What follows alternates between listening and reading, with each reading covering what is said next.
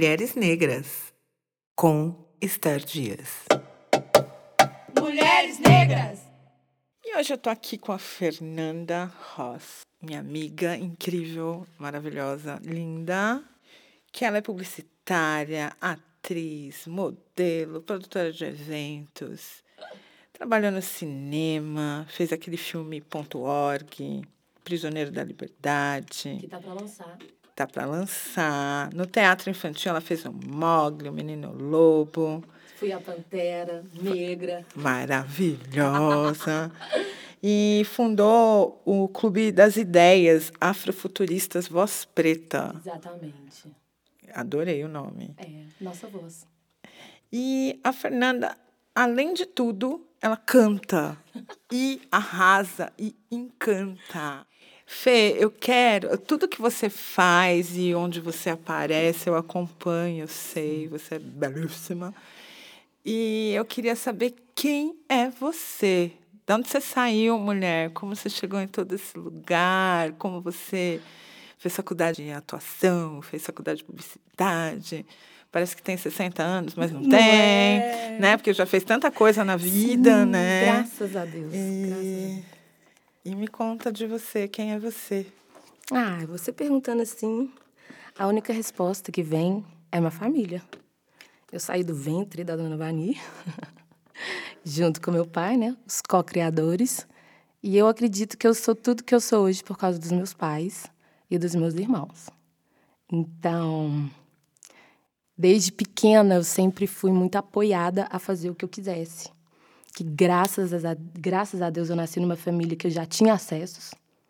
Então, desses, dentro desses acessos, eu tinha os meus privilégios. Sim.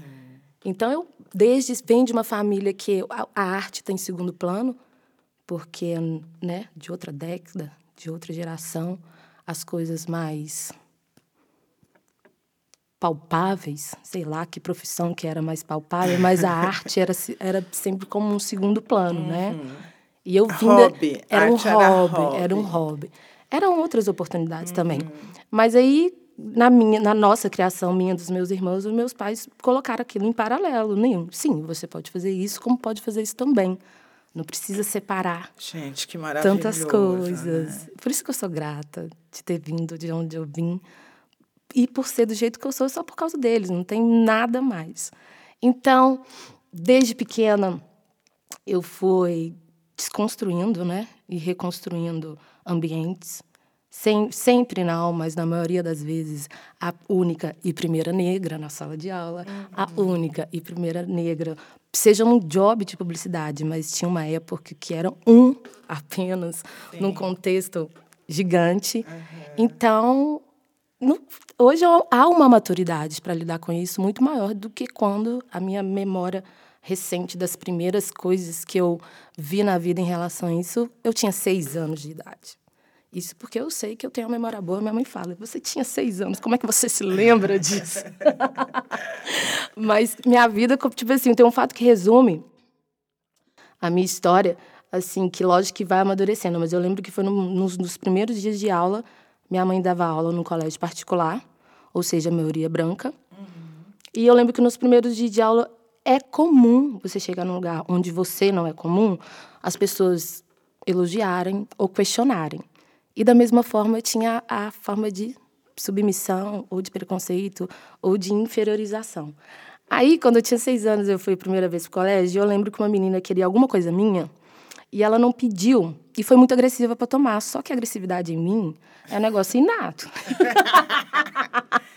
então, com seis anos, você não tem filtro, você não vai filtrar a, a, agressividade do outro, você vai devolver na mesma moeda. Exatamente. Então, tipo assim, até, até a minha adolescência, assim, com, com 15 anos, era frequente meu pai no colégio para ter, ter que justificar uma reação minha. Uhum. Mas eu lembro que aos seis eu fazia essas coisas, ou respondia a essas agressões com o mesmo, com o mesmo nível de, de, de, de, de agressividade. E eu era em casa questionada pelos meus pais, eu não sabia muito explicar por que, que eu fiz aquilo com aquela pessoa. E meu pai ficava assim, mas a gente chama de preta em casa, a gente chama de nega, a gente não sei o que lá. E eu não conseguia mostrar para eles qual que era a diferença uhum. no, no, no, meio daquele colégio onde eu era a segunda negra da sala de aula, vamos supor assim, para não falar que eu era a única. Mas aí teve, aí aos nove anos eu lembro que de, novamente meu pai foi convidado a conhecer a sala da nossa diretora do colégio. e ele já chegou assim um pouco muito impaciente, tipo assim, lógico que como o meu pai é negro também, não falando que minha mãe não é, mas o meu pai é negro e retinto como eu, ele tinha várias questões que ele já entendia rápido. Uhum. Mas ele queria, ele queria ouvir, me ouvir falando, porque não poderia ser aquilo. Aí eu lembro que teve uma vez na sala da diretoria e ele indignado, porque eu não ficava indignado com ninguém. Tipo assim, eu não ficava chateado com a indignação de ninguém. Uhum. As dos meus pais que ficavam assim, como é que eu vou explicar? aí eu lembro quando eu estava com uns 9, 10 anos, aí meu pai chegou de novo na diretoria e aí ele falou assim, por que de novo? É a mesma situação, você vai sempre brigar? quando as pessoas falarem a palavra negro ou preto para você. Aí eu lembro que eu falei assim, pai, não, depende do tom. Ah, que maravilhosa! Sabe quando a cara dele faz assim, uhum. meu Deus, e agora? Porque uhum. esse tom é social. O que, que eu vou fazer com essa menina? Aí, mas a partir disso, as conversas em casa aumentaram muito mais. Eu tenho uma irmã mais velha que ela sempre foi militante. Eu acho que a gente nem nasce querendo ser militante, nem sonha ser militante. Você vai vendo as questões sociais uhum. e vai tomando seu partido, né? É inerente. É inerente. Uhum. E ela sempre foi um baita exemplo. Eu comecei a modelar por causa dela. Ela é uma das mulheres mais lindas que eu já conheci, é minha irmã. então, quando ela começou a modelar, que era também visto por ela não só como trabalho, mas também um lugar de fala, porque Sim. ela era protagonista, então era um lugar uhum. ali, só dela estar tá calada, ela já estava trazendo uma reflexão diferente da Sim. sociedade da época. E eu lembro que eu entrei muito por causa dela, então fui super bem amparada. Mas tiver, tivemos vários momentos, os momentos de, tipo assim, é, eu falo que nem é segregar, não, mas é aquele momento de olhar para nós, jovens negros. E ela teve uma hora que ela só vou olhar para nós. Só vou olhar para gente. Só vou olhar para jovens, para homens e meninas e meninos negros. Eu ficava assim, Dani, mas não dá para dividir, é o tom de amigo que a gente tem. mas, né, ela muito mais engajada do que eu, ela percebia que dentro da nossa família, minha família é misturada, é a, fami a família brasileira, sabe, miscigenadíssima, tem italiano, tem português, tem negro, então, tipo assim, não dá, não é inato a gente pensar e vamos separar, que não dá para separar. Mas aquela coisa, vamos olhar por nós. Uhum. Aí um pelos é, outros. Um pelos outros, exatamente. Aí a gente, a, até hoje, né? Eu, eu, muitas vezes, quando eu era mais jovem, chegava uma hora, ah, não preciso disso mais. Isso por causa do contexto que eu nasci, não desmerecendo ninguém que uhum. nasceu em qualquer outro lugar, que passa qualquer outro tipo de realidade. Mas chegou uma hora assim, ah, isso tá tudo, as coisas estão melhorando. Aí, aí parece que o universo vai lá e fala com você assim: não, podemos melhorar mais um pouquinho. Né? Entendeu? Então, essa. Quando. Também na adolescência, né? A, a minha, comecei a modelar com os 11, aos 11 anos. Então, na infância, ela aquela coisa, né? Olha, muito legal, já trabalho, né? Aquela coisa da criança, olha, eu já tenho o meu din-din. Mas aí depois a gente vai criando essa consciência desse dessa responsabilidade social né, com os nossos antepassados, com as minhas avós, né, com os meus avós, com os meus pais. Então, isso foi criando assim, de uma forma bem eu não posso falar, eu posso falar de uma forma gostosa. Eu falo sobre isso, eu discuto sobre isso, porque é, meu pai fala sempre assim: a gente é muito da palavra, da comunicação. Eu sou muito português. Igual como eu, aos nove anos eu consegui sair de uma boa bronca, porque uhum. eu, é o tom, pai. É. então, isso é muito importante. Usou a palavra certa. Exatamente. Ele ficou sem resposta. Ele falou, não, sabe, não tem... Ele, aham, então vamos conversar sobre isso em casa. E isso foi tomando proporções, proporções, proporções. E, tipo assim, fatos assim... Acaba que você vira um pouco didática uma hora na sua vida, né? Porque você vai ouvindo... Porque a nossa sociedade foi construída em cima dessa nossa cultura escravagista e, e assassina, né? Sim. Então acaba que determinados comportamentos, determinados termos, determinadas palavras que foram criadas na época, a gente usa até hoje. E são, e são palavras ofensivas, e são termos ofensivos, e são, são termos de dominação, Sim. sabe, de sobreposição. Então, quando eu estava, é, eu estudei publicidade também. Aí sou mineira, né? A maior, a maior parte da minha formação foi em Belo Horizonte. Aí quando eu vim para São Paulo, continuei trabalhando com isso dentro dessa área. Eu trabalho com produção de eventos, com produção de casting de meninas de evento e produção de artístico. Então eu trabalho sempre essa diversidade. Mulheres de todas as cores, mulheres de todos os jeitos, pessoas de todas as cores e de todos os jeitos. Já é minha assinatura. Uhum. E teve um job super legal que eu fui trabalhar numa agência de publicidade aqui, numa casa de ideias, que é a PIB Club. E dentro desse, dentro desse ambiente branco, é, privilegiado, rico, maravilhoso, sem problema nenhum, tem problema nenhum, foi quando A Coisa Tá Preta, que era o primeiro título do meu canal, do meu, do meu, IG, do meu IG, né, do meu Instagram, mudou para a Voz Preta. E nisso, eu via que quando eu conversava o diálogo honesto, transparente, sobre uma palavra ofensiva, igual eu posso falar assim, denegrir é usado como se fosse a coisa mais linda do é, mundo. É naturalizado. Hora... Pois né? é. E várias outras. Eu, pessoalmente, já escutei mais de 1.537 vezes. Nossa, você é negra, mas é linda. Uhum. Esse mas, eu falei assim, gente, ninguém estudou português, não sabe que o mas diminui o sujeito, sabe aquela não coisa? É? E, e, tipo assim, tem hora que você tem a paciência de estar. Tá, eu estava numa festa de casamento de uma amiga e teve essa senhora que ficou mais de uma vez tentando me elogiar. Sabe quando ela tá tentando? E eu, tipo assim, ai, amiga, eu não sou professora o tempo todo. Eu tô no casamento da minha amiga, já tomei, sei lá, já é a segunda dose de uísque, eu vou ficar explicando. Mas aí as pessoas que estão em volta de você, eu tinha um namorado na época, mestiço, negro mestiço, que, sei lá, e parece que as pessoas é, viram seus seguranças de vida. Uhum. e eu lembro que essa senhora chegou, ela falou uma vez, eu Juro que eu virei e falei assim, obrigada. E virei. Falei assim, eu não vou ficar uhum. ensinando. Só que ela veio de novo. Na hora que ela viu que eu estava acompanhada, ela foi vir para elogiar o casal e falou: Nossa, ela é, ela é negra, mas é linda. Foi a última pessoa que ela devia ter falado aquilo, devia ter sido ele. Porque ele já, sabe, tomou posse daquilo ali. Aí ele virou para ela e falou assim: Você está tentando elogiá-la, mas você está vendo que você está ofendendo?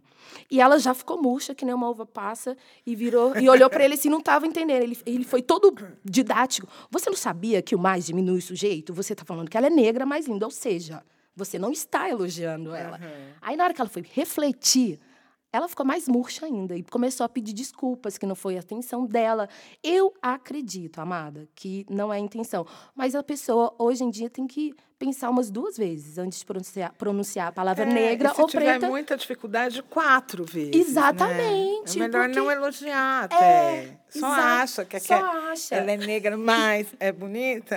Ela é negra e bonita, é, né? É, guarda mais. É, né? Ou senão não fala não, nada. É. Melhor. Exatamente. Então, essas questões é, dessa comunicação é sempre é, inerente. Eu estou num ambiente, a, a, pessoa, às vezes eu estou calada, mas quando surge a palavra negra ou preta, a pessoa já até olha para mim, tipo. O que, que ela vai falar?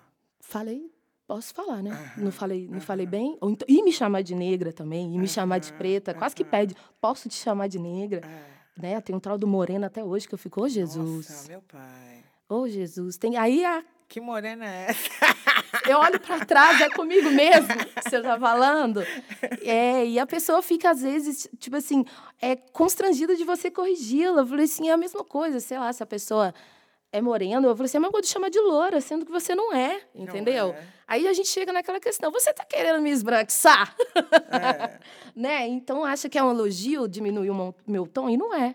Entendeu? Pode ser preta, retinta, chocolate, pode ser do que você quiser. É, mas chocolate não, menos, né? É, mas não, é, negra, né? Não é uma preta, ofensa. Não, não, é uma ofensa. É muito maravilhoso. Depende do tom. É o tom.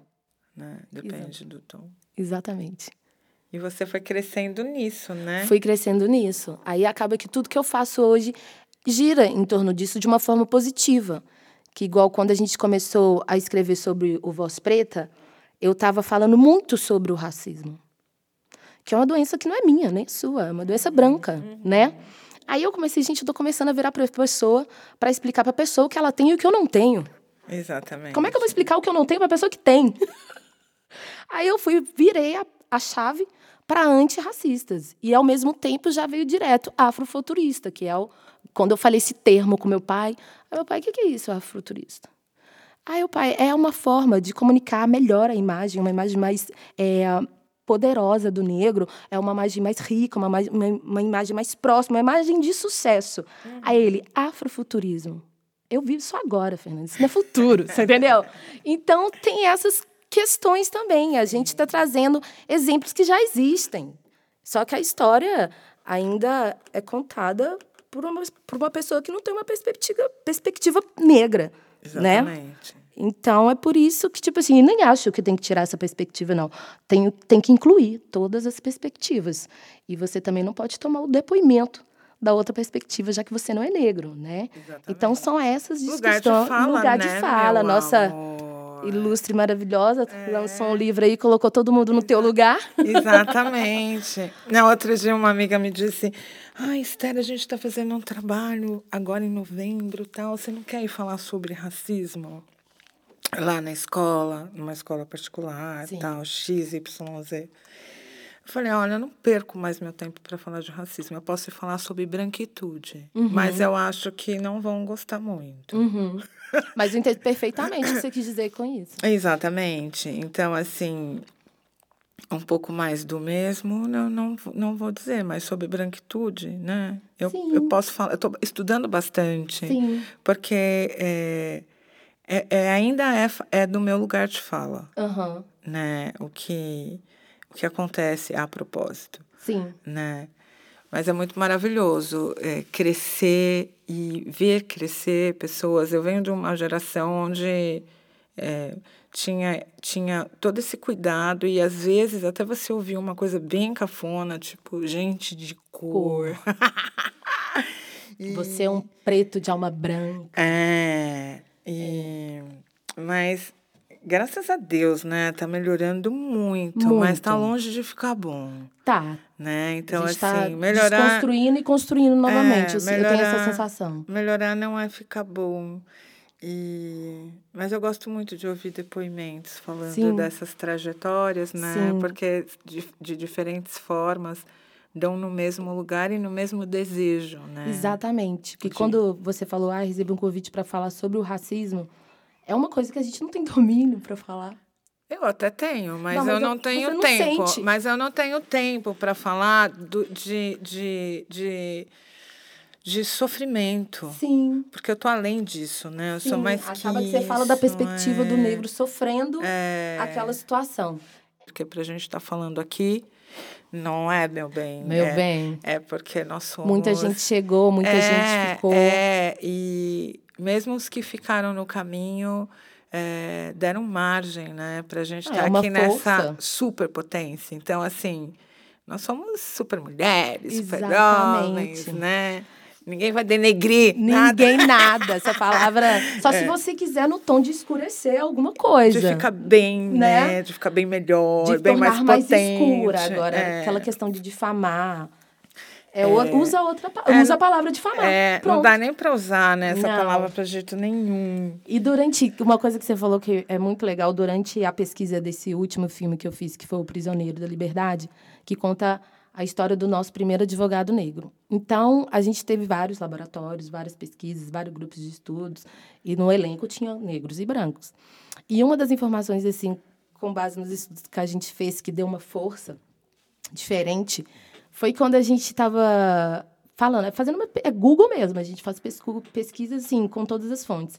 E a gente viu que a quantidade de negros que ficaram no trajeto é maior da quantidade de negros que chegaram em terra. Sim. Então, espiritualmente falando, imagina a força que a gente tem de sede de liberdade e justiça. Exatamente. Sim, é muito maior do que. Você entende? É maravilhoso, é, é. maravilhoso. Você, você já pega.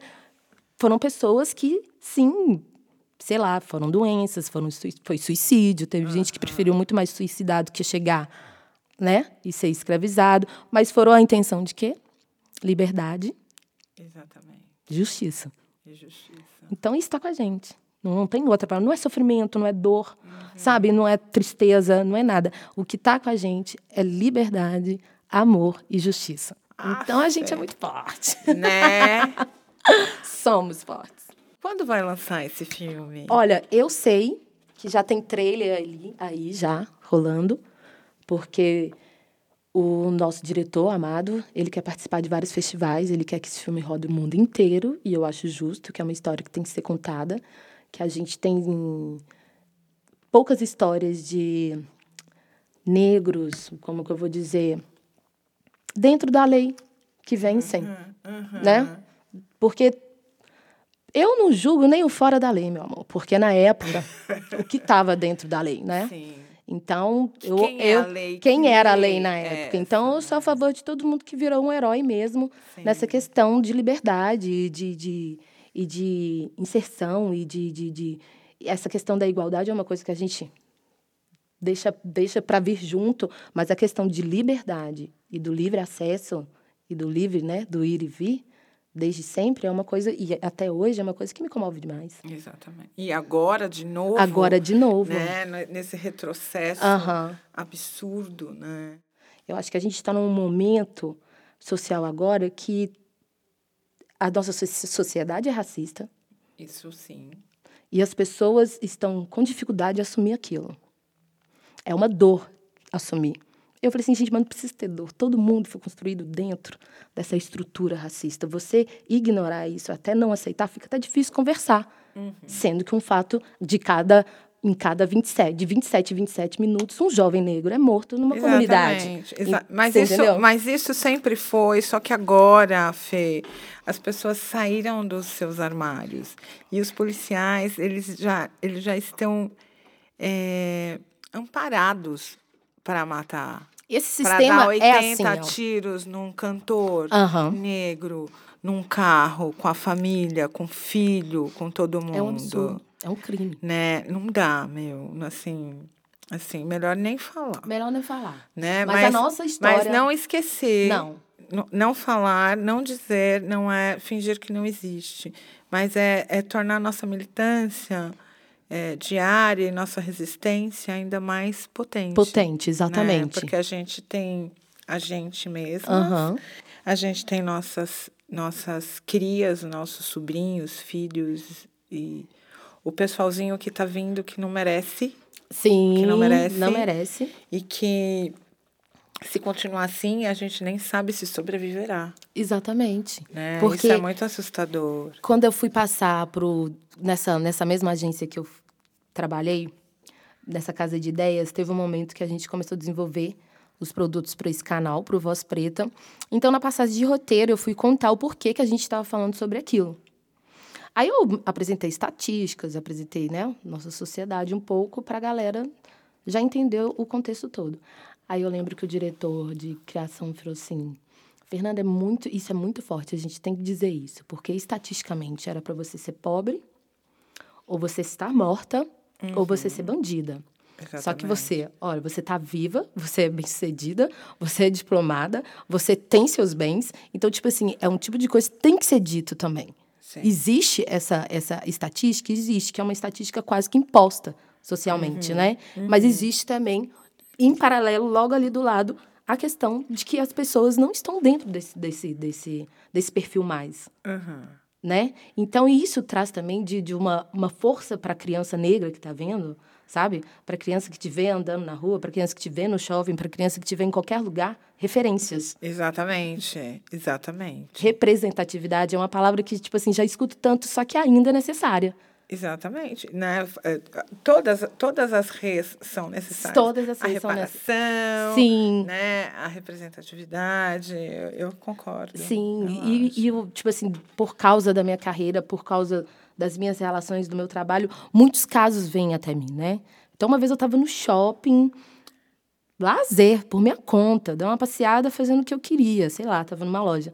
Aí chegou uma mãe, um pouco mais velha do que eu, junto com uma menina de nove anos. Eu achei que elas perguntaram, iam perguntar qualquer coisa. Mas não, elas tinham visto uma campanha minha na televisão e ela virou e falou assim: Ai, ah, você é aquela menina que fez aquela campanha tal e tal? Eu falei: Sim, sou. Olha que legal reconhecer, que não é muito comum as uhum. pessoas reconhecerem. Aí eu, que legal. Ela falou, aí ela foi, puxou a filha dela e falou assim: Olha, foi num momento crucial na hora que você apareceu na televisão na minha casa. Aí eu já. Uai, por quê? Aí ele, porque ela, acho que era Isabela, eu até guardei o nome da menina. Isabela, uma menina de 8, 9 anos, negra, mestiça, linda, fofa, maravilhosa. Mas ela com aquela carinha assim, né? Tipo, nossa, eu tô vendo sei lá, uma princesa da Disney na minha frente. Sabe aquela carinha boa, assim, sabe? Aí eu fiquei olhando e a mãe contando, porque ela tinha acabado de chegar do colégio e tinha ouvido que a cor dela é a cor do diabo, que a cor dela é feia, que não sei o que lá, não sei o que lá. E eu já estava no discurso montando para ela que não existe isso, que nós, que nós somos lindos, que existem famílias diferentes. Quem falou isso é porque pensa de uma forma que não é a família que é a mãe que pensa, os pais que pensam, que ela vai lidar com aquilo, mas aquilo não é a realidade. A realidade é que ela é linda e que existem várias pessoas lindas que nem ela. Ela, a mãe, não tem. Não tem. Ela falou assim, tem sim. Aí disse que na hora que ela falou, tem sim, a televisão assim pareceu a minha campanha. E ela falou assim, olha ali, eu não acabei de falar com você que tem. E ela foi, olhou e fez aquela cara assim, não é mesmo, minha mãe tem, tem razão. Tipo assim, por mais que ela estivesse chateada, ela, é, é mesmo. Então, tipo assim, a, a, isso para mim, eu fico assim, Caraca, né? Maravilhoso. Não, que você, às vezes uhum. você tá trabalhando, você não tá pensando que vai sim, ter uma criança sim. que amanhã lá, ó. E isso deu uma força pra menina que, tipo, é a chave, sabe? É melhor do que o cachê que a gente ganha. Não é? Não é? Prestou Ex para. Exatamente. É. Ai, que lindo. É lindo, Fê. lindo, é lindo, sim. Não posso, não posso reclamar, igual eu vi uma, uma entrevista de uma artista, tipo assim, não tem nada a ver. São, são, somos só mulheres de outros extremos, extremos. Mas as pessoas têm tem a, a, a mania de nos pré-conceituar de uma forma, né? Poderia sentar aqui, ah, Esther, eu vim de uma família que luta, que luta, que luta, que luta. E eu acho uma injustiça fazer isso com meus Sim. pais, que eles já vieram de uma luta, uhum. que já teve acesso, já nasci dentro de acesso. Uhum. Então, tipo assim, não, fui muito bem criada, tive luxo de educação, graças aos meus pais. Uhum. E é a mesma coisa que eu vou passar para frente. Então, lógico que tem a realidade do outro que nasce na comunidade, numa situação diferente da minha. Eu não tô querendo falar por ele, eu tô querendo Sim, falar por mim. Por você. Isso, pela minha é família, lógico. pelo que eles construíram. Então eu poderia chegar aqui e reclamar, se a gente for olhar socialmente, eu poderia sentar e reclamar, e eu não posso reclamar. Eu só Sim. posso agradecer, porque eu tive acessos e desses acessos eu tenho privilégios até hoje. Exatamente. E vou continuar criando para os que vierem. Exatamente. Eu acho que é isso. E quando você consegue um, um lugar melhor nesta fila. Sim. É, até fazer um fura-fila, ó, oh, dá licença aqui. Sim, e, e as pessoas se surpreendem, né? É, e trazer. Com... É engraçado que eu assisti Green Book agora, essa semana, e alguns amigos que se acham super desconstruídos me falaram assim, ai, não, aquele filme do, da Ku Klux Klan é muito melhor, muito mais perto da realidade. E aí, gente, isso me fez assistir duas vezes o Green Book e uhum. eu disse: nossa, o que, que é longe da realidade? Né? Daquele filme. Então não vamos nem perder tempo falando, Sim. né? Sim. Então, por isso que eu falo, se acham desconstruídos. E eu achei Green Book maravilhoso. E esse lugar de solidão também, quando você está em meio ao privilégio, é muito difícil, sabe? É muito difícil e às vezes muito mal interpretado também. Sim. Né? Então é isso, Fê. Eu tô amando falar com a senhora. Quando sair o filme, eu vou. Eu vou ficar louca. Sim, eu acho que todo mundo merece. E rumo ao Oscar. Assistir. Rumo ao Oscar! a Fê sempre fala que ela vai receber o Oscar. Sim. Achei. Eu sou a Lupita brasileira. Mas... Arrasane. Sim, eu adorei, adorei o que você trouxe para nos contar, para compartilhar. Que bom, Aposto que, bom. que muita gente vai se identificar. Ai, eu tomara, entro no bonde. Vamos lá. Muito bom ter você aqui. Muito bom estar aqui com você, conversar sobre isso com você, dessa forma tão divertida, para cima, negra. Nossa, Nós. Nós, mulheres negras. Beijo, Fê. Beijo, amada. Obrigada. Obrigada a você, Axé. Nós, Mulheres Negras. Apresentação: Esther Dias. Direção: Eduardo Vicente. Edição: Sandro Dalla Costa. Realização: Departamento de Cinema, Rádio e Televisão da ECA USP.